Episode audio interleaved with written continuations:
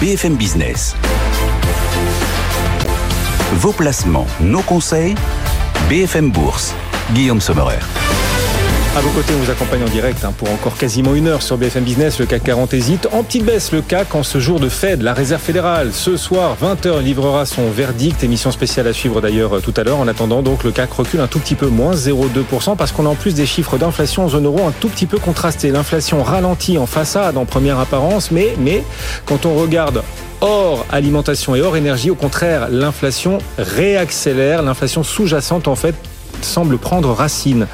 Et ça pourrait déplaire demain à la Banque Centrale Européenne. On va en parler bien sûr avec nos experts, nos coéquipiers du club dans un instant. Du côté des valeurs, celle qui marque cette fin de séance, Ceramet est en tête du marché parisien, plus 12,5%. Après un relèvement d'opinion spectaculaire d'Odo BHF qui passe à surperformance, mais qui surtout relève fortement son objectif de cours euh, sur euh, Eramet. Ce titre en profite, plus 12,5%. Donc on va en parler euh, avec nos experts. Et puis Orpea au contraire qui recule. Alors quelle baisse quand même.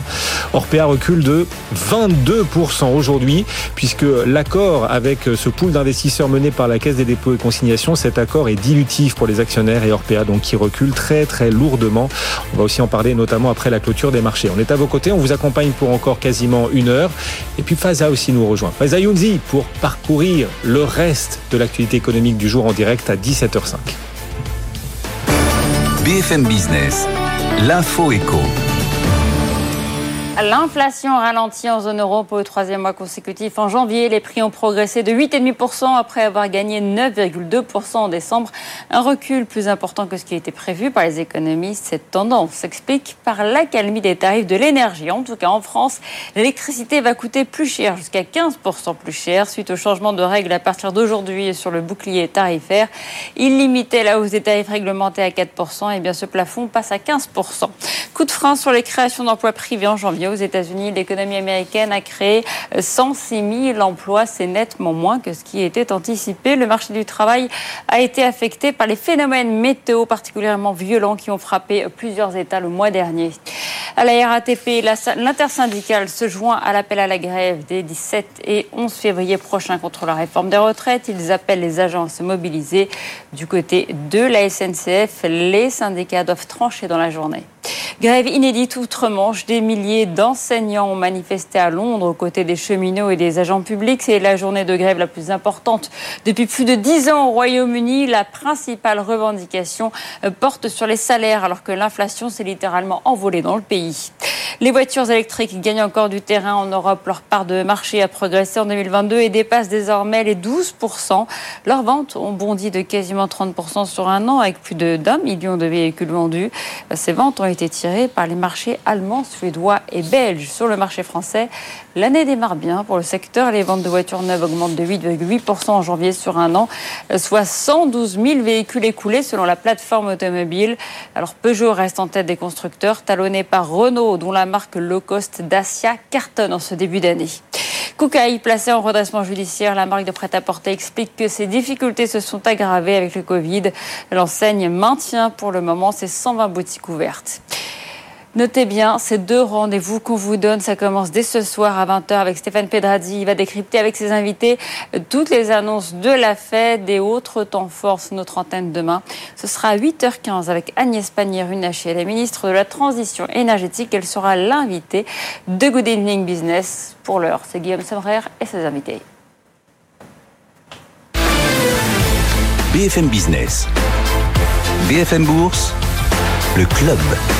Merci Faiza, vous nous accompagnez bien sûr tout au long de cette fin de journée sur BFM Business pour continuer de parcourir euh, l'actualité du jour en direct. Il est 17h07, dans maintenant un peu plus de 20 minutes, 28 minutes précisément, la clôture qu'on vivra aussi en direct avec Stéphane Pedrazzi, puis la tour Euronext. Le CAC 40 est en petite baisse pour cette première séance de février, moins 0,24% à 7065 points. On s'en parle avec euh, Sébastien Lalevé, directeur général de la financière Arbevel. Il vient de nous rejoindre. Bonjour Sébastien. Bonjour. Et Olivier de Béranger. Bonjour Olivier. Bonjour Guillaume. Bienvenue également, directeur général délégué de la financière de, l'échiquier. Alors séance d'attentisme en réalité pour l'instant. On a aussi des publications d'entreprises qui continuent de nourrir le marché aujourd'hui. Alors Snap qui déçoit notamment sur ses revenus publicitaires. Snap recule de plus de 15%, ce qui est peut-être de mauvais augure pour la publication à venir de Meta. Meta publiera ce soir après la clôture de Wall Street et les mauvaises nouvelles publicitaires de Snap pourraient éventuellement être de mauvais augure pour celles à venir de Meta.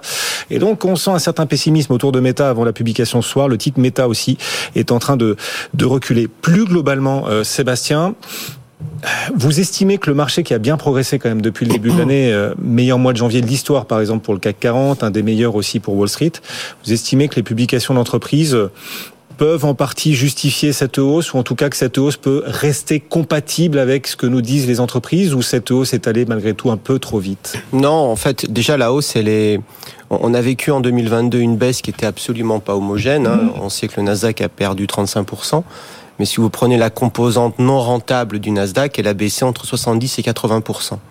Donc en fait, les indices ont tendance parfois à donner une image euh, qui, est, qui, est, qui, est, qui est la leur, hein, mais qui ne correspond pas forcément euh, à la cote en général. Euh, au même titre, là, on a effectivement connu un très bon mois pour le, le CAC 40. Euh, ça n'a pas du tout tout le cas des small caps qui ont continué à sous-performer massivement en fait au, au, mois de janvier. Donc en fait, on est dans une hausse qui est liée à plein de choses, hein, assez techniques, à des rachats de short, à plein, à plein d'éléments, mais on n'est pas véritablement entré dans une hausse, je dirais, structurelle, euh, avec des fondamentaux solides et, et, du vent dans les voiles, en fait. Pour l'instant, c'est un peu boosté par des à-coups, les, les, rachats de short ou des éléments techniques, euh, mais pas véritablement une hausse euh, long terme, structurelle, avec des encours, avec des flux on n'est pas rentré là-dedans du tout en fait. Donc, euh, donc je distingue vraiment les choses euh, mais est-ce que, mais est-ce que le mouvement pourrait entraîner le mouvement? C'est-à-dire que est-ce bah, que les investisseurs qui ont raté la hausse pourraient à chaque début de respiration, euh, ceux qui l'avaient raté, bah, venir dans le marché pour euh, participer au mouvement et ainsi euh, limiter les risques de rechute de marché? Est-ce que la hausse va entraîner la hausse? Est-ce qu'on est dans un effet FOMO qui, qui est en train de se manifester peut-être? C'est un peu l'idée. Je vous dis, l'exemple des, small caps est, est, assez bon parce qu'en fait, ça sous-performe depuis pas mal d'années. Pourquoi? Parce qu'à chaque fois qu'on a eu des hausses de marché, assez rapidement, il y a eu des éléments négatifs euh, qui ont entre guillemets refroidi ceux qui voulaient rentrer de façon structurelle. Donc on a on a on a beaucoup d'argent euh, sur le hot money, d'argent assez rapide qui bouge rapidement. Là, il est il s'est repositionné euh, assez vite, euh, mais il n'y a pas eu ces éléments fondamentaux encore. Euh, après, dans les publications de résultats, il y avait fin octobre un pessimisme ambiant qui était massif qui fait que tout le monde voyait une récession catastrophique en 2023 et tout était positionné un peu comme ça. Euh, le fait que l'inflation soit moins fort, enfin ralentisse plus rapidement que prévu aux États-Unis, a donné un peu de, de mou au marché. Euh, et en fait, ce qu'on a vécu, c'est qu'en fait la, la baisse de l'inflation euh, a redonné un peu de multiples qu'il y a une relation inverse entre l'inflation et les multiples de marché, les PER, et plus les perspectives d'inflation diminuent, plus le Potentiel du marché augmente. Donc même si euh, les résultats, les publications ne donnent pas lieu à des révisions en hausse, et on va pas voir ça tout de suite évidemment, euh, le marché a accepté de payer un petit peu plus euh, les, les, les, résultats qui étaient, euh, qui étaient observés. Donc c'est voilà, mais ça, ça c'est assez technique. C'est un peu lié à ce que va annoncer euh, la mmh. Fed et, et, la BCE dans les, dans les, dans les jours et, et les semaines qui viennent. donc voilà, après ça c'est des phénomènes de marché qu'on subit. Après on, on, pourra discuter Alors. plus en, en profondeur des, des, entreprises, des résultats. On va le faire dans un instant bien sûr. on était tout à l'heure, Olivier, avec les experts de CPRAM qui nous livraient leurs prévisions pour la suite. Ils estiment que la probabilité que les marchés continuent de monter euh, est de 70% parce que les fondamentaux c'est leur estimation, eux, sont là pour le coup, parce que les banques centrales vont ralentir leur hausse de taux et qu'on évitera la récession. On aura euh, en plus un ralentissement de l'inflation. Bref, on aurait euh, ce scénario euh, pas mal, quoi, où les astres s'alignent, moins de resserrement monétaire, moins d'inflation et pas de récession. De quoi nourrir encore la hausse. Est-ce que ce scénario-là, vous l'achetez? Alors c'est vrai, comme disait Sébastien à l'instant, on est, on est passé d'un scénario tout noir à un scénario tout rose. Euh, on avait sûrement anticipé des choses euh, trop négatives pour euh, pour la croissance, notamment en zone euro, et le, la météo est venue nous aider. Parce qu'il faut quand même se rappeler que c'est une des raisons essentielles pour lesquelles finalement le, la croissance au dernier trimestre 2000, 2022 sera meilleure que prévu et probablement meilleure en, en 2023 vu les stocks de, de gaz et d'énergie constitués quand on est à un pic d'inflation, bah, c'est sûr que le seul chemin qu'on peut avoir, c'est rebaisser. Alors là, je, je, je, pense que peut-être le marché s'emballe un peu sur la vitesse à laquelle l'inflation va baisser. Les, les chiffres qui sont sortis aujourd'hui tendraient quand même à le, à le, à le prouver. Hein. On voit que l'inflation s'installe dans le dans l'indice hors énergie en zone euro. Et si vous avez regardé juste avant le, cette émission, le, la, composante prix de l'ISM, elle remonte de manière assez assez importante. Ce qui est normal puisque le le point bas de, du prix de, du pétrole et l'énergie, c'était mi-décembre aux États-Unis. Depuis, on a repris quasiment 20%. Donc, euh, c'est normal que ça recommence à, à souffler les, dans, dans l'autre sens. Après, si on regarde les valorisations absolues, elles ne sont pas euh, peut pas dire qu'elle soit bradée, mais on peut pas dire qu'elle soit chère non plus. Donc il y a un peu de marge de, de, de correction à la hausse. Donc effectivement, le, le scénario auquel on, on assiste aujourd'hui, c'est un scénario dans lequel les gens qui n'étaient pas investis courent un peu après le marché on entend, et je pense que Sébastien doit entendre la même chose, on entend chez nos clients, euh, dès que ça baissera de 3 ou 5% euh, je viendrai euh, racheter, et ça, on sait que ça n'arrive jamais, c'est-à-dire soit ça continue de monter, soit ça baisse de, de 10 ou 15% mais c'est très rare qu'une qu'une correction de 3 ou 5% soit, achetée. Hmm. Et finalement, le juge de paix, comme toujours, ça va être la publication des, des entreprises. Pour l'instant, on a des indications, on va dire plutôt neutres. Vous, citiez Snap qui, publie mal, mais globalement, si vous regardez, il y a à peu près 40% des entreprises du S&P qui ont, publié. Si on regarde le stock de résultats, on est à peu près à 1% de ce à quoi on s'attendait. Donc, on va dire que le résultat est en ligne au quatrième trimestre avec les attentes du, marché en masse. Après, la distribution de ces résultats, industrie par industrie, secteur par secteur, entreprise par entreprise, est très différente. En Europe, c'est un poil mieux. On est plutôt, euh, quand on regarde le stock de résultats qui a été publié, on est à peu près 2% au-dessus de, de, ce à quoi on, s'attendait. Donc déjà, ça, ça vient battre en brèche une, une idée qu'on a entendue sans arrêt répéter sur ce plateau. Les analystes n'ont pas encore révisé leurs attentes de résultats. Bah si, hmm. je pense que les analystes de la financière de l'échiquier, comme chez Arbevel, font leur travail et révisent les, en continu les, les, les attentes de résultats. Donc, on se retrouve dans, un, dans une situation où effectivement, s'il n'y a pas de mauvaises nouvelles géostratégiques ou s'il n'y a pas de mauvaises nouvelles, euh, une erreur de politique monétaire par exemple, eh bien il n'y a pas de raison que le marché s'effondre. Après qu'il continue au même rythme qu'on a eu euh, au mois de janvier, je pense qu'on a un petit peu besoin de souffler quand même parce que cette hausse est essentiellement due à des à des facteurs techniques. Mais après vous vous dépeindre euh, l'année 2023 comme une année grise ou noire, non, sûrement pas. ce sera une année plutôt correcte avec le disclaimer habituel de, de, de, la géopolitique. Le principal risque aujourd'hui, alors à part la géopolitique bien sûr, le principal risque aujourd'hui, ce sont les banques centrales. Voilà. et quand vous dites erreur de politique monétaire, vous ne pensez plus qu'à la BCE, vous pensez vous mettez plus la, la Fed dans ce risque, il n'y reste plus que la BCE dans les grandes banques centrales? Il y a deux, il y a deux risques d'erreur de politique monétaire. Le premier, c'est que la Fed arrête trop tôt. Je vous rappelle que pour l'instant, on s'attend à 25 BP ce soir, 25 BP à la prochaine réunion. Et quand vous regardez les futurs, les marchés s'attendent à ce que cette hausse de 50 BP de l'année 2023 soit annulée au, au, troisième et quatrième trimestre 2023 et qu'ensuite on ait 200 points de base de baisse d'ici euh, décembre 2024. Moi, je n'y crois, mais alors pas du tout.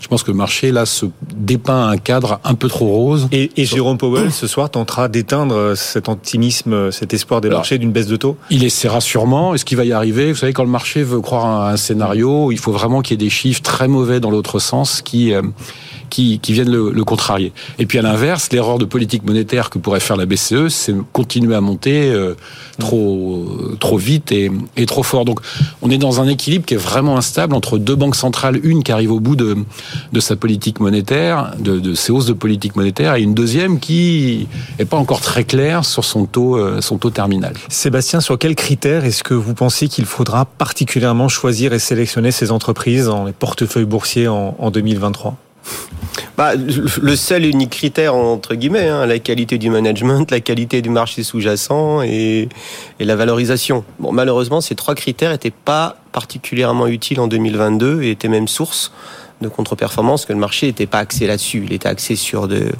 des thématiques, sur du momentum. Un très bon exemple hein, de, ce qui, à mon avis, est très symbolique de, de ce qu'il en a vécu depuis 18 mois. C'était comme ST Microélectronique c'est des semi-conducteurs. Donc par définition, quand on anticipe une récession, on veut pas de semi-conducteurs. Et toute l'année 2022, STM a été euh, attaqué parce qu'en plus c'était une boîte de la tech dans, dans un marché qui aimait pas la technologie et dans un secteur qui est extraordinairement euh, euh, divers en réalité par sa structure de chiffre d'affaires, par sa structure de clientèle. Et il suffisait qu'il y ait une société américaine qui publie des mauvais chiffres sur des marchés où était absolument pas STM pour que STM baisse par euh, solidarité et surtout par euh, panier technique et algorithmique. Et, euh, et, ce qui fait que le, le, consensus en fait sur STM était extrêmement vaste avant la publication des chiffres, avec les gens qui disaient les gars, regardez c'est quoi leur vrai métier et quels sont leurs marchés cibles, notamment l'automobile, l'industrie. Et là, il y a une vraie demande.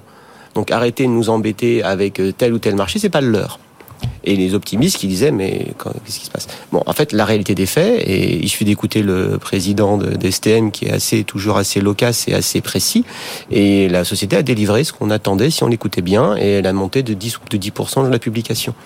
Donc à la fin, c'est les résultats, comme dit Olivier, qui payent. Et, et donc, est-ce qu'on va assister à un re-rating d'STM On espère. Et dans le même temps, vous avez des sociétés qui ont vécu, une société comme Elis, par exemple, qui fait de la blanchisserie industrielle, très belle société, qui s'est introduite en bourse en venant d'un LBO. Et la, la particularité des sociétés qui viennent de bourse post-LBO, c'est qu'elles sont plus endettées que la moyenne parce qu'elles viennent d'un LBO.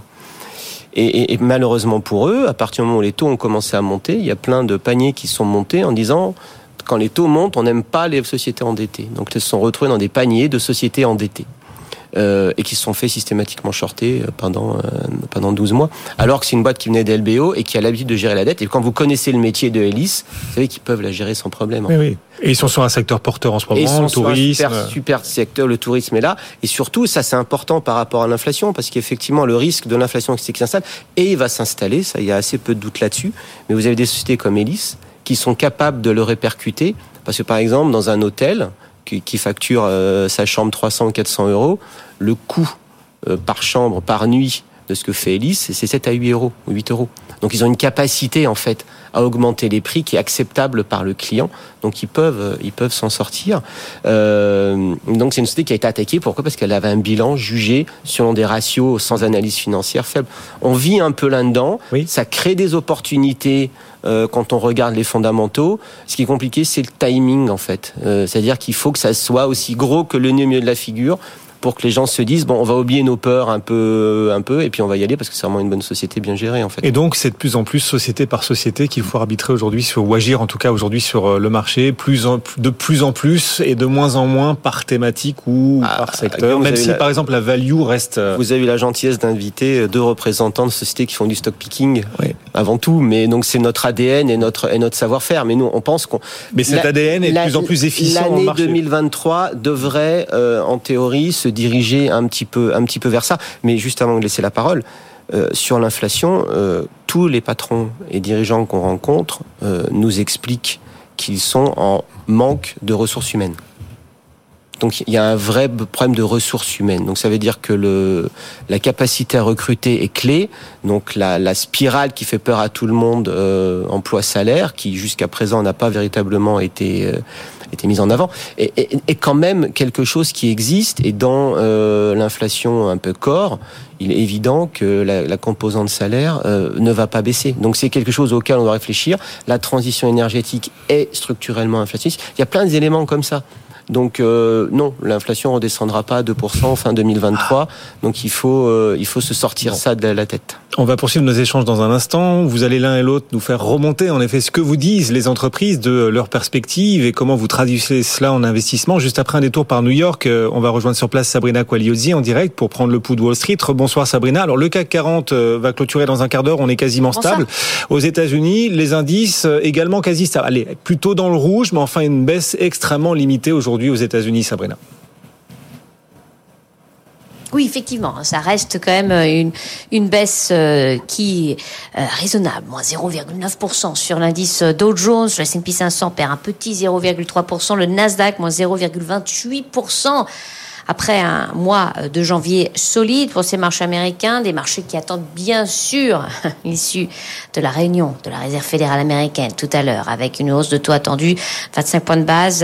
Le marché a tendance à plus sur l'évolution de cette politique monétaire et espère une tonalité un peu plus dovish euh, du patron de la Réserve fédérale américaine. C'est le grand rendez-vous bien sûr de la journée, alors que l'on a eu quelques statistiques justement euh, le marché de l'emploi, l'enquête ADP dans le secteur privé, avec un gros coup de frein sur ce mois de janvier, puisque l'on a eu 106 000 créations de postes dans ce secteur privé, euh, contre 190 000 attendus par le marché et 235 euh, 000 sur le mois de décembre. On attend bien sûr vendredi la publication des chiffres officiels du département du travail avec un consensus, un consensus qui est aux alentours de 187 000 créations de postes aux États-Unis sur le mois de janvier.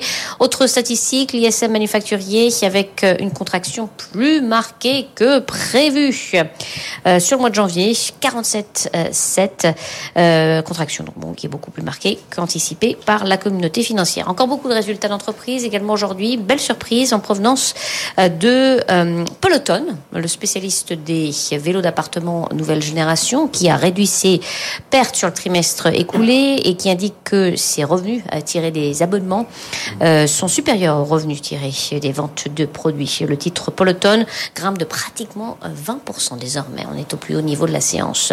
Belle performance également pour AMD dans le secteur des semi-conducteurs. Vous en parliez avec vos invités. AMD qui fait mieux que prévu sur le trimestre écoulé, avec un chiffre d'affaires de 5,6 milliards de dollars. AMD en profite donc plus 7 8% actuellement. Enfin, Snap, maison mère de Snapchat, ça se passe euh, mal pour le titre qui chute de 13% suite à la publication des résultats trimestriels avec euh, des chiffres inférieurs aux attentes. Une année compliquée pour Snapchat, nous dit euh, Snap, dans un contexte économique difficile, beaucoup de concurrence, des changements sur la plateforme et, et un titre donc qui est sévèrement sanctionné dans une tendance donc négative on attend l'issue de la réunion de la Réserve fédérale américaine, bien sûr. Le Dow Jones perd 0,8%, le S&P 500 0,28%, le Nasdaq de son côté affiche une baisse de 0,2%, une petite détente également sur l'obligataire avec un 10 ans à 3,49.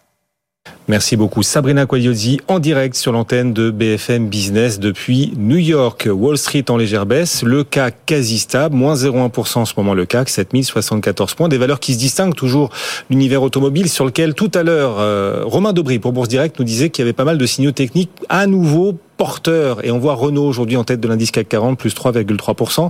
On évoquait ST Microelectronics il y a un instant dans le club. STM gagne également du terrain avec AMD qui a publié aux États-Unis. Vous le disiez, Sabrina, c'est une belle hausse pour AMD, même si le premier trimestre devrait être plus compliqué, a dit AMD. Mais ST Microelectronics gagne dans le siège d'AMD 2,3%. On en parle avec ce soir, parmi nos coéquipiers, nos intervenants stars du club, Olivier de Béranger, directeur général délégué de la financière de l'échiquier, toujours avec nous, ainsi que Sébastien Lalevé, le directeur général de la financière Arbevel. On est qu'au tout début, euh, Olivier, de cette saison de publication en Europe. Euh, autant aux États-Unis, on va arriver sur euh, allez, la moitié des publications. On sera à la moitié des publications à la fin de la semaine pour le S&P 500. On n'en est pas là encore en Europe. Sur quoi est-ce que vous avez envie d'appuyer? Quelles sont les, les sociétés que vous allez, vous, particulièrement suivre ici en Europe et particulièrement sur le marché français chez Financière de l'Échiquier? Bah, Ce qui est vrai, c'est que tout le monde écoute ce qu'on appelle les guidance, c'est-à-dire qu'est-ce qui va se passer dans les, dans les trimestres et les, et les semestres qui, viennent. Euh, pour l'instant, les, chefs d'entreprise sont euh, pas du tout noirissimes comme on pourrait l'imaginer ou comme euh, certains le pensaient à la fin de l'année dernière. Donc, il y a une vue prudente évidemment sur 2023, personne n'est aveugle, mais il n'y a pas de, pessimisme ambiant. Alors évidemment, il y a des, secteurs ou des industries qui sont plus en difficulté que d'autres, mais globalement le message des chefs d'entreprise est plutôt un message de confiance et plutôt un message de, entre guillemets, on en a vu d'autres. Et c'est vrai que les chefs d'entreprise de la zone euro dans les 15 dernières années, ils ont quand même vu des choses entre la crise financière, la crise de l'euro, le, doute sur est-ce que votre monnaie va finir l'année. Ils ont vu des choses quand même assez, assez variées. Donc, on réalise finalement en 2022 une performance qu'on pourrait qualifié d'exceptionnel. Hein. Le, le, la croissance européenne est de 3,5 en, en 2000, 2022 d'après le, le, FMI. Les résultats des entreprises ont plutôt été bons. Euh, Sébastien parlait des, des small et mid cap. On a un fonds de, de mid-cap européenne, la croissance des IPS en 2022, des, des bénéfices par action de, en 2022 de ce fonds, c'est 17%. C'est non seulement c'est une mauvaise année, non seulement c'est pas une bonne année, c'est une excellente année. Donc les mouvements qu'on a eus sur le, les prix de marché, ça a été du de-rating, ça n'a pas été de la, non-délivrance de, résultats. Donc effectivement, ça donne un peu de, potentiel pour les trimestres et les semestres qui viennent. Si on regarde d'un point de vue plutôt sectoriel. Moi, il me semble qu'il y a toujours un, un secteur euh, qui est euh, vraiment euh, sous, sous-évalué en bourse, c'est le secteur bancaire et le secteur des, des financières. on est très positif depuis le mois de septembre et on continue à l'être. On a des, des valorisations qui sont euh, faibles, on a des dividendes qui sont élevés, on a des programmes de rachat d'actions qui commencent à se mettre en œuvre. Euh, pour, pour vous donner une idée, dans l'ensemble des, des, banques européennes sur les trois dernières années, on a racheté entre 2 et 3 milliards d'euros d'actions du, du, secteur bancaire. En 2023, on s'attend plutôt entre 30 et 40 milliards. 30 et 40 milliards, et probablement entre 40 et 50 milliards en 2024. Alors pourquoi un tel écart? C'est qu'avant, avec la, la crise du Covid, la BCE avait interdit aux, banques européennes de distribuer du dividende et de procéder à des, rachats d'actions trop agressifs. Il y a des montagnes de cash qui ont été accumulées, il y avait qu'à voir les, dépôts à la BCE qui étaient faits par les banques commerciales. Euh, contrairement à ce qu'on à ce qu'on a pu lire euh, quand on parlait de récession, à aucun moment on a parlé de crise financière. On a parlé de ralentissement économique, on a parlé de éventuellement de récession technique. Le seul moment où à point l'idée d'un risque, c'était au moment où au Royaume-Uni les pensions, oui. de, voilà, les systèmes de, de retraite. Alors c'était plus dans le système, dans, les, fonds de pension, mais le ouais. système bancaire commercial euh, lui, euh, il est plutôt en pleine forme. Et c'est d'ailleurs important, je rebondis sur ce que disait Sébastien, c'est particulièrement important pour les mid-cap et les small-cap, parce que c'est là où le refinancement a lieu. C'est pas sur le marché obligataire, c'est plutôt dans, le, dans, dans, les banques commerciales. Donc moi, il me semble qu'il y a une sous-valorisation euh, évidente, il y a des programmes de, de rachat d'actions importants, il y a des dividendes yield entre 6, 7, 8%. C'est euh, toujours intéressant en, 2000, en 2023 d'être positionné sur le, le secteur bancaire qui commence à peine à publier ses résultats. On a vu des résultats records hier d'Unicredit, on a des résultats favorable porteur aussi pour euh, BBVA, BBVA en Espagne, qui progresse de plus de 4% aujourd'hui à la bourse de Madrid. Et la semaine prochaine, les banques françaises vont publier. De, depuis fin septembre, c'est quasiment une performance de 25 à 30% du secteur bancaire euh, européen. L'assurance est un peu plus à la traîne pour différentes raisons, notamment l'augmentation des des, des, catastrophes naturelles et le coût de, des indemnisations. Mais le secteur bancaire a plutôt tout bon pour, pour 2023. Donc, euh, pour vous illustrer ce sur quoi on est positif en 2023, le, le secteur bancaire européen, je parle bien du secteur bancaire européen par, par exemple.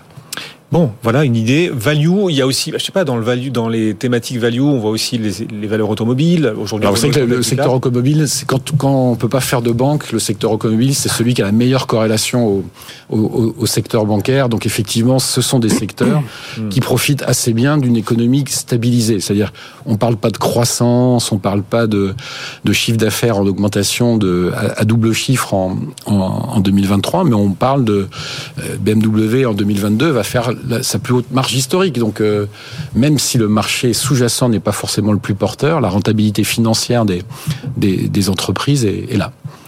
Bon, les marges, ça, ça, va être de plus en plus difficile pour les entreprises de maintenir euh, les niveaux de marge euh, en 2023 plus qu'en 2022. Peut-être, je vous pose en fait la question parce que on a les taux des banques centrales qui, même si ça se calme, continuent de monter.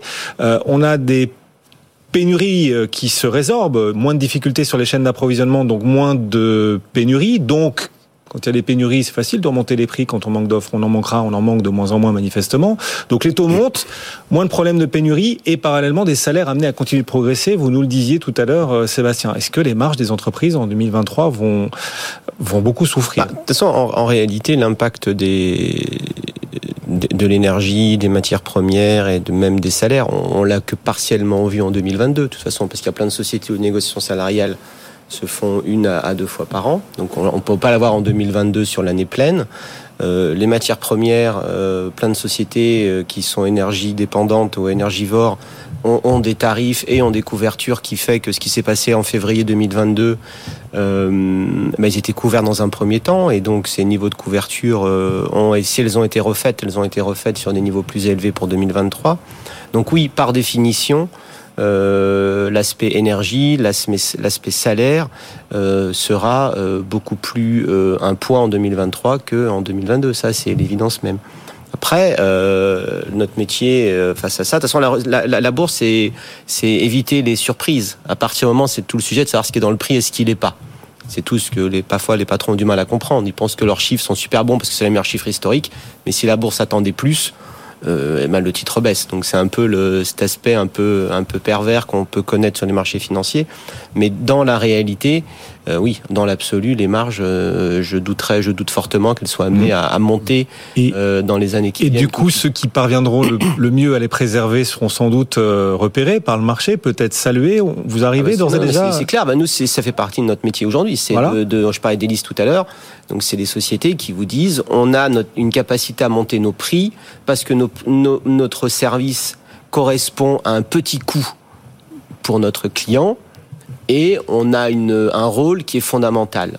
Donc c'est ça, c'est analyser hmm. chaque société, quel est son rôle dans la chaîne de valeur qui, qui, est, qui est la sienne dans son industrie, et voir où est-ce qu'elle est faible, où est-ce qu'elle l'est moins. Quelles, sont, quelles sont les autres hélices que vous repérez sur le marché aujourd'hui? Les sociétés qui parviendront à préserver leur marge en 2023, voire encore les améliorer, malgré ces, ces bons contraires quand même. Après, il y a, y a, eu en 2022 des effets euh, de, de, de forte disruption de chaînes de production. On en parlait de l'industrie automobile, des équipementiers automobiles, des gens comme Forestia qui ont beaucoup souffert euh, de tout ça Plasticomium, donc les équipementiers, qui est métier où la France et la côte française est riche et qui ont beaucoup souffert euh, de ces de ces de, ces de ces sujets-là. Euh, donc ça, s'il y a une stabilité là-dessus, euh, et c'est des vraies sociétés industrielles, donc elles ont besoin de volume pour que les marges s'expriment. Donc donc là-dessus, il y a, y a de l'upside dans les années qui viennent et puis des, des, des, sociétés de services ou de biens qui, dont les gens ont besoin. Vous avez dans le luxe euh, Interparfum, les Montclair, les petites mid-cap de, luxe qui ne s'arrêtent jamais parce que c'est un besoin. Mhm. Euh, on parle de, de, de, on connaît bien Trigano dans les camping-cars. Il y a un vrai besoin, c'est un besoin structurel besoins structurels sont mhm. là et vont continuer. Hein. Et donc, à vos yeux, la boucle prix-salaire va finir par véritablement s'enclencher. C'est aussi votre scénario, euh, Olivier, pour la suite. Demain, la Banque Centrale Européenne, émission spéciale des 14 heures sur BFM Business, elle va à nouveau mettre sur la table, Christine Lagarde, ce risque d'une boucle prix-salaire et d'une inflation euh, auto-alimentée peut-être, alors, que les prix, encore, hein. alors que les prix de l'énergie baissent. Elle n'existe pas encore, mais, mais euh, le risque, le risque augmente peut-être quand même.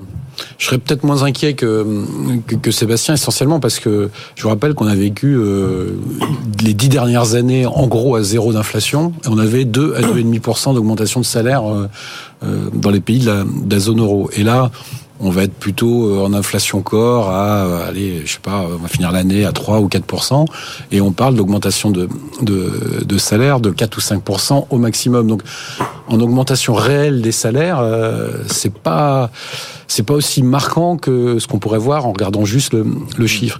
Et d'ailleurs, si on regarde aux États-Unis, où il y a une publication intéressante hier de l'Employment Cost Index, il a plutôt surpris euh, à la baisse. Pourquoi? C'est parce que les salaires qui augmentent, ce sont les petits salaires. Moi, de mon point de vue, c'est plutôt une bonne chose. Et euh, à côté de ça, on a plutôt des plans sociaux chez les, dans les gros salaires, les ingénieurs de la tech ou les banquiers de Wall Street. Bon, c'est pas forcément une mauvaise nouvelle. Merci messieurs, merci de nous avoir accompagnés. Le club, Olivier de Béranger, directeur général délégué de la financière de l'Échiquier, et Sébastien Lalevé, directeur général de la financière Arbevel, nous accompagner ce soir en direct. Bonne soirée, bon retour. Dans un instant, la clôture des marchés, on va rejoindre depuis la tour Euronext Stéphane Pedrazzi en direct sur BFM Business. À tout de suite. Vous êtes sur BFM Business en direct, en effet. La clôture en Europe. On va rejoindre depuis la Tour Euronext la salle de contrôle du CAC. Stéphane Pedrazzi. Bonsoir Stéphane. Dans quel état le CAC 40 termine-t-il cette séance?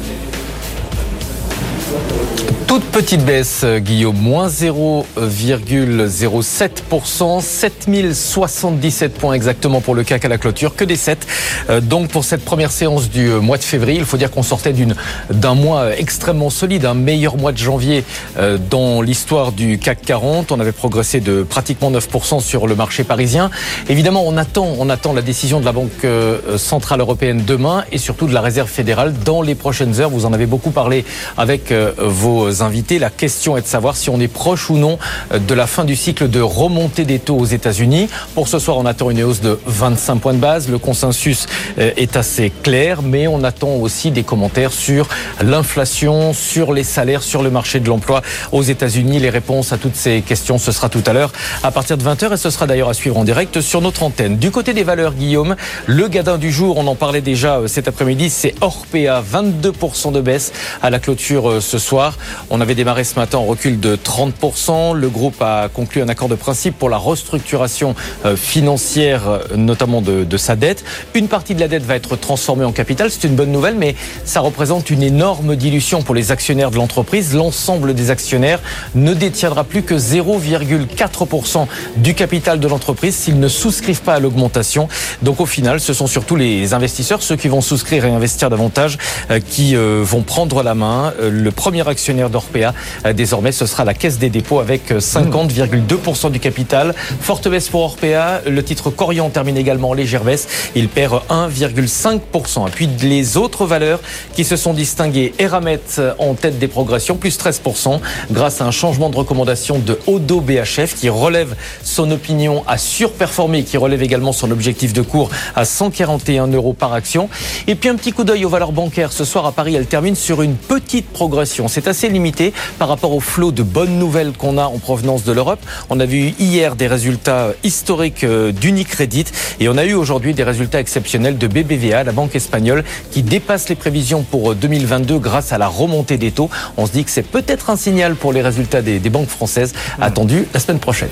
Merci Stéphane, vous nous accompagnez tout au long de cette fin de journée et à 20h cette émission spéciale en effet que vous présenterez pour analyser les décisions de la Fed. 20h30 la conférence de presse qui impactera aussi euh, la séance à Wall Street, la conférence de presse de Jérôme Powell à suivre tout à l'heure. Vous qui nous suivez en direct, n'hésitez pas si vous avez des questions sur vos portefeuilles boursiers à nous les envoyer vos questions en scannant, en flashant le QR code qui apparaît sur vos écrans euh, depuis 15 euh, heures et vous le voyez apparaître à nouveau en ce moment en flashant ou en scannant ce QR code. Vous nous envoyez votre question et tout à l'heure après 18h sur nos réseaux sociaux, notre expert vous répondra. Il sera à côté, aux côtés d'Amorit Tonquédec dans le débrief, donc sur les réseaux sociaux de BFM Bourse et BFM Business. Si vous nous suivez à la radio, vous pouvez aussi nous envoyer vos interrogations, vos questions à l'adresse bfmbourse at bfmbusiness.fr.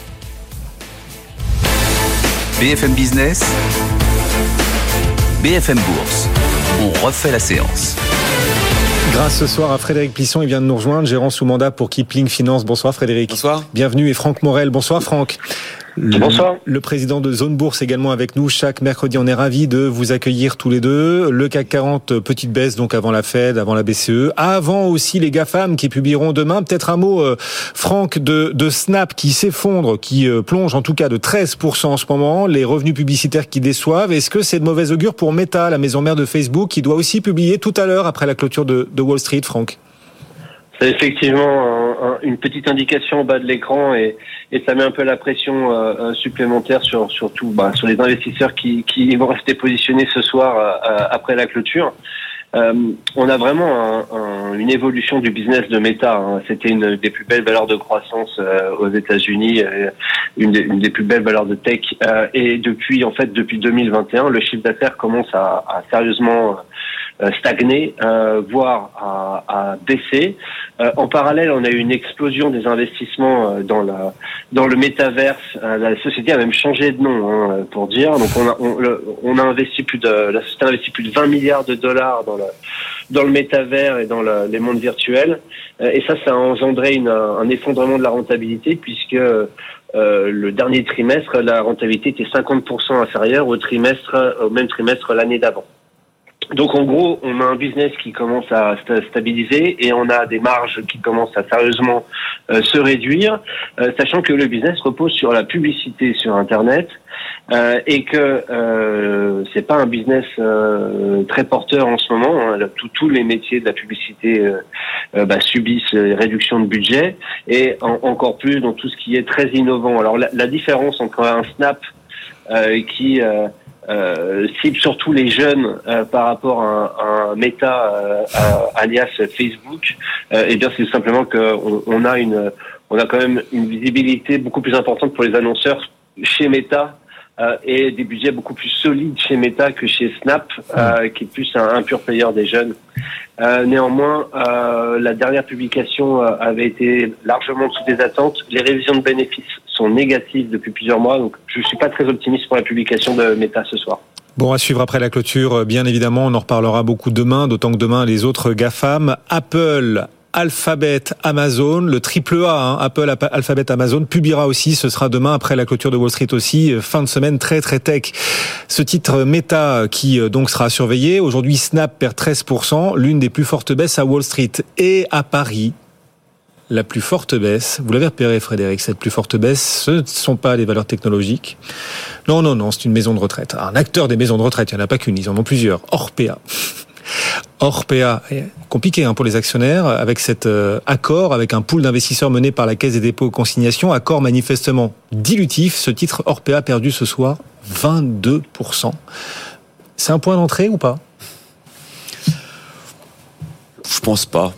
Toujours pas. Non, je pense pas. Mais je pense qu'Orpea c'est un désastre euh, boursier euh, comme on en a tous les tous les dix ans. Heureusement, hein. je crois que c'est c'est euh, vraiment un modèle euh, qui a été un modèle star euh, et recommandé dans tous les fonds ISR pendant des années et des années et des années. C'était l'immobilière de santé, hein, faut pas l'oublier. bon, voilà, je crois que le, on s'aperçoit que c'est une activité qui, qui, est indispensable pour le vieillissement de la population, mais qui est peut-être assez peu compatible finalement avec euh, euh, d'abord euh, la bourse, avec avec une rentabilité qui peut pas être exceptionnelle non plus parce que je pense qu'il y a des besoins fantastiques et et des besoins importants et puis on parle de la santé, on parle de l'émotion, on parle de la vieillesse, on parle de tout de, de nous tous hein, finalement un jour ou l'autre. donc je pense que c'est un voilà, la conclusion de cette histoire, c'est que vraiment, c'est c'est une activité qui, je pense, n'a pas forcément euh, sa place en bourse. Euh, Et mhm. je pense que le fait que ça soit racheté par la Caisse des dépôts, c'est pour moi pas un hasard. Euh, je pense que ça veut dire que c'est euh, c'est une activité qui doit être finalement euh, peu rémunératrice euh, et qui surtout est un métier de service euh, qui euh, voilà qui n'a pas besoin enfin qui n'a qui n'a pas une, une, vocation de faire des marges euh, sur le dos des patients donc donc voilà donc c'est c'est un désastre c'est un, un, modèle de aussi à méditer sur sur la gouvernance parce que je pense que c'est ça a été quand même un un peu un, un, peu un désastre aussi de ce point de vue-là. Euh, voilà, un actionnaire majoritaire qui a créé la société qui est parti euh, euh, avant tout ça. Euh, enfin voilà. Bon, il y a plein de il y a plein de sujets, mais je pense que c'est c'est compliqué d'avoir un, un, une activité aussi euh, aussi importante, aussi aussi mhm. aussi difficile à gérer. Et voilà, la notion de bien-être et la notion de marge dans ces domaines-là, je pense, est, est difficilement compatible. Franck, moins 22% ce soir Orpea. Alors vous êtes, euh, vous avez une vision assez opportuniste parfois du, marché. Est-ce que du point de vue de l'investisseur, à moins 22 ce soir, on, voit un éventuel point d'entrée où il faut vraiment éviter tout simplement le titre Orpea et la thématique au global? Non, non, il faut, il faut clairement éviter le, titre Orpea parce que, en fait, si on fait tous les calculs dans tous les sens, oh, là, on n'arrive pas encore euh, sur la, la dilution qui est, qui est présentée. Hein. L'ensemble des actionnaires euh, vont, euh, après toutes ces opérations de, de, dilution, de recapitalisation de la société, pèseront 0,4% du, du, capital. Donc euh, le, le, cours a beau être passé de 120 à 5, euh, c'est pas pour autant qu'il faut euh, qu'il faut sauter sur le hmm. sur le couteau qui tombe. après, il y a finalement quand même une bonne nouvelle, hein, mise à part pour, les boursiers dans tout ça, c'est que euh, c'est l'État français qui euh, récupère le, malade, euh, qui, euh, qui monte au, capital d'Orpea. C'est peut-être finalement pas plus mal, plutôt que ce soit des investisseurs étrangers qu'on paye tous les mois pour s'occuper de nos, nos personnes âgées. Donc on, on, va on va on va voir, on va positiver de cette manière-là. Après, ils vont par rapport à un, un, Corian ou un, un, vous avez quand même d'autres euh, d'autres acteurs euh, qui ont subi euh, l'affaire Orpea, qui n'est pas forcément représentative de l'ensemble de, de l'industrie.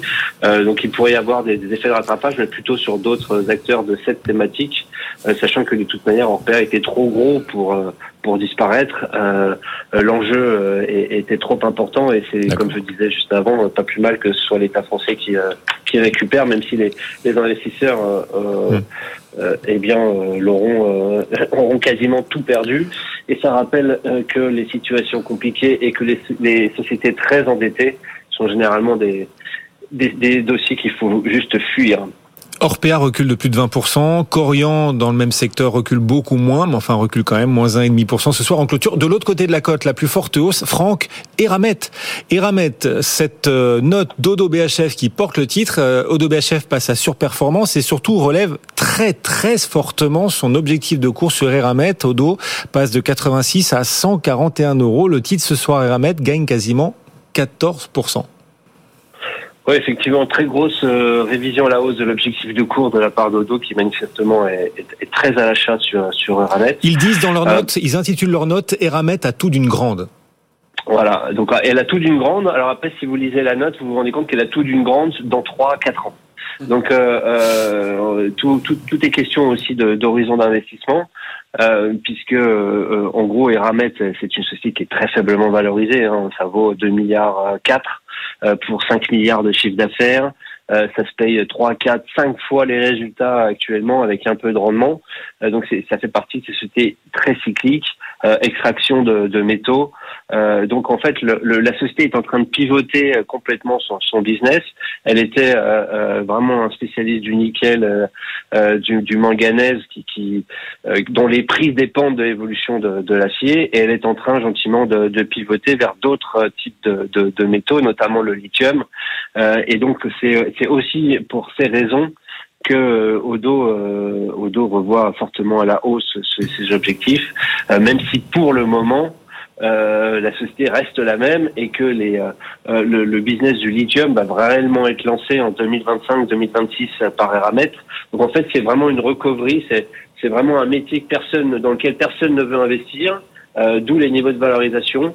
Euh, et la société est en train de pivoter vers d'autres euh, vers d'autres types de, de, minerais et où là on sera forcément a priori prêt à payer plus cher parce qu'on aura des, des relais de croissance beaucoup plus importants. Pour accompagner pour accompagner la hausse des besoins en manganèse plutôt Eramet et en lithium plutôt Imeris, c'est ça le choix pour les investisseurs Ça devrait être le choix et, et, et le, le critère d'arbitrage entre Imeris et Eramet pour les investisseurs qui nous écoutent d'après vous Franck?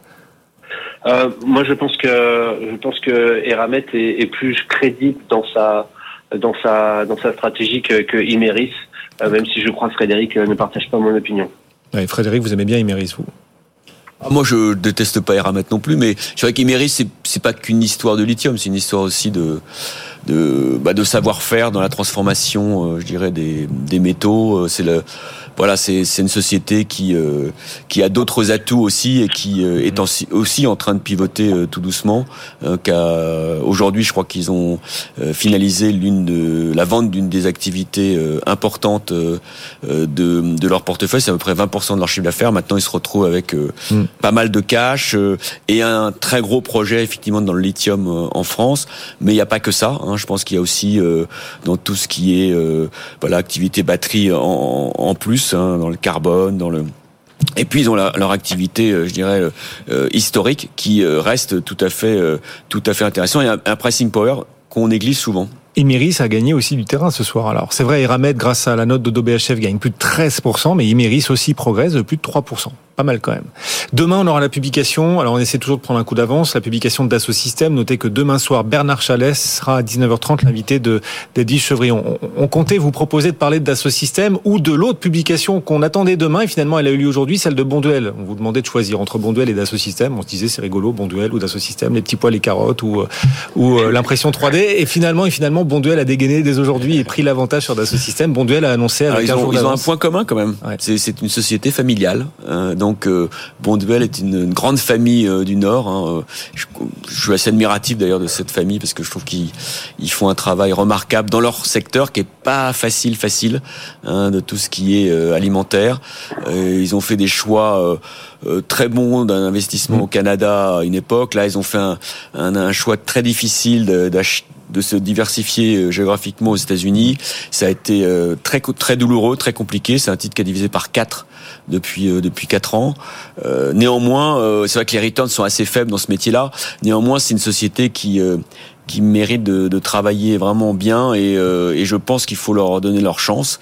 Euh, donc c'est vrai qu'aujourd'hui on est plutôt sur une un retour en grâce euh, de, de ce dossier hein, qui pèse 400 millions en bourse. Hein, c'est pas on n'est pas sur Meta et on n'est pas sur Dassault Systèmes, euh, mais c'est une boîte qui a vraiment une société qui a vraiment des valeurs et qui, je vous dis derrière une famille qui s'est beaucoup beaucoup investi dans la gouvernance. moi, je pense que je, je leur souhaite tout, beaucoup de succès. Après être actionnaire de ces sociétés-là, le titre a gagné 4% après la publication, on le dit quand même. Bah, oui, vous continuez d'acheter, vous. Oui, c'est une société qui valait 40 il y a, il y a 3-4 ans. Ça, vaut, ça reste pas cher. Ça vaut 12 au 13, je sais plus. Bah, bref, donc euh, pour être actionnaire de ces sociétés-là, il faut un peu de temps. Euh, là, c'est vrai qu'on est plutôt dans une zone d'achat, évidemment, hein, quand on est de, du, du mm. fait qu'ils ont diversifié maintenant et vendu leur activité difficile aux, aux États-Unis et qui vont euh, sans doute euh, voilà, continuer leur marche en avant dans, leur, mm. dans leur savoir-faire. 12,08 euros ce titre Bonduel ce soir euh, en clôture 12,88 euros. Que dis-je 86 même. En hausse de plus de 4% ce titre euh, Bonduel, l'une des plus fortes hausses du marché parisien, mine de rien. Et demain donc Dassault Systèmes aussi publiera. 30 secondes, Dassault Systèmes, c'est un titre qui vous attire, Franck? Ah bah, ce système, euh, elle doit attirer tout le monde. Le problème, c'est que euh, c'est que ça se paye très très cher, 50 fois les résultats. Euh, mais donc la société, elle sous-performe, elle a perdu 30% depuis ses depuis ses plus hauts. Euh, c'est vraiment que les, les, niveaux de valorisation se détendent euh, parce qu'au niveau du business, il n'y a aucune raison pour expliquer cette cette baisse du cours. voilà, on est vraiment sur le, c'est une des plus belles sociétés de croissance françaises. Euh, on a euh, entre 10 et 15 de croissance du chiffre d'affaires chaque année. Euh, ça suit en avec la rentabilité et on a un pricing power, tout mhm. l'inverse finalement d'un bon duel. Et si bon duel faisait la même taille que Dassault Systèmes, Dassault Systèmes se payerait sept fois plus cher qu'un bon duel. On est prêt à payer sept fois plus cher de la licence logicielle avec de la reconduction tacite tous les mois et, et, qui sur lesquels reposent des business industriels énormes euh, que les petits pois euh, dans des euh, boîtes de conserve. Il faut mélanger les petits pois et les carottes, là, Dassault Système et, voilà. et Bonduel, non, Franck Il y a peut-être un juste milieu, mais en tout cas, Dassault Système, euh, elle doit pas décevoir, parce que si elle déçoit, par contre, la sanction sera importante, mais généralement, elle ne déçoit pas. Bon, Bon duel et Dassault Systèmes, cette comparaison osée. Merci beaucoup Franck. Franck Morel avec nous pour euh, Zone Bourse et Frédéric Plisson qui nous accompagne aussi pour Kipling Finance. Merci beaucoup à tous les deux. Bonne soirée. Le CAC 40 ce soir, quasi stable, 7077 points dans un instant. Good evening business jusqu'à 20h. Bonne soirée à tous. BFM Bourse, vos placements, nos conseils sur BFM Business.